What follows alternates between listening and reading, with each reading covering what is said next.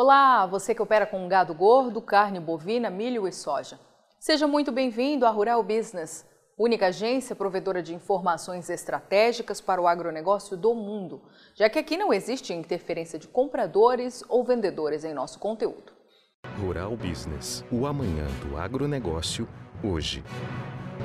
Analisar o quadro de oferta e demanda de grãos da China é um desafio para quem não conhece a história e tem dificuldade em entender do que o Partido Comunista Chinês é capaz para manter sob seu controle quase um bilhão e meio de pessoas.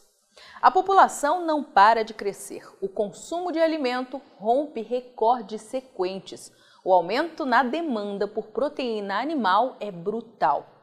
Mas muitos ainda insistem em acreditar nos números apresentados para a China sem se perguntar se aquilo está acontecendo de verdade ou são números maquiados para não mostrar uma situação que possa refletir nos preços. E soja e milho são dois ótimos exemplos disso. O USDA, o Departamento de Agricultura dos Estados Unidos, vem anunciando que a China vai consumir e importar menos soja nesta temporada 2021-22, levando muitos por aí a alardear o fato como negativo. A queda na importação seria de 8 milhões 760 mil toneladas. Mas aí a Rural Business, como única agência independente provedora de informação estratégica para o agronegócio e investidores do mundo, questiona: seria mesmo o consumo de soja em solo chinês que está caindo? Ou será que a China está novamente encurralada sem ter de quem comprar toda a soja que precisa? Seria a quebra de quase 15 milhões de toneladas de soja aqui no Brasil, seu maior fornecedor, uma simples coincidência? No milho, a situação beira o surreal.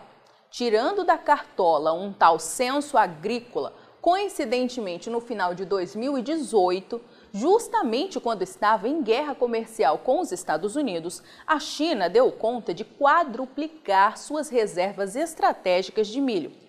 Meio que do nada, o Partido Comunista de Xi Jinping diz ter encontrado 149 milhões de toneladas de milho perdidos nos seus estoques. E desde aquela época, a equipe de grãos aqui da Rural Business alerta seus assinantes.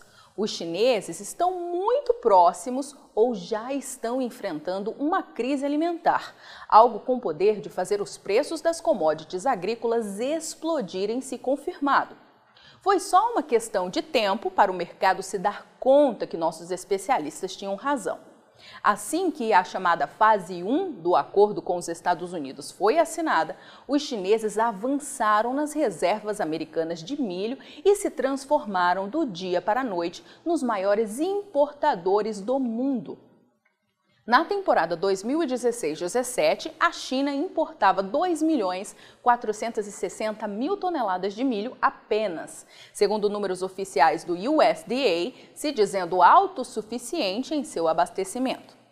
Mas em 2020 2021, apenas quatro anos depois, elevou este volume em 12 vezes e importou 29 milhões 510 mil toneladas do cereal deixando o 14º lugar no ranking mundial para ocupar o posto principal. Para esta temporada 2021-22, a expectativa é que 23 milhões de toneladas de milho sejam compradas pela China no exterior. O aumento brutal das compras fez os estoques de milho dos Estados Unidos ir ao chão e colocar os preços numa das mais agressivas escaladas de alta de todos os tempos na Bolsa de Chicago, algo que ainda reflete nos dias atuais. E fica a pergunta: por que um país que diz ter encontrado 149 milhões de toneladas de milho em seus estoques precisa comprar tanto milho no exterior?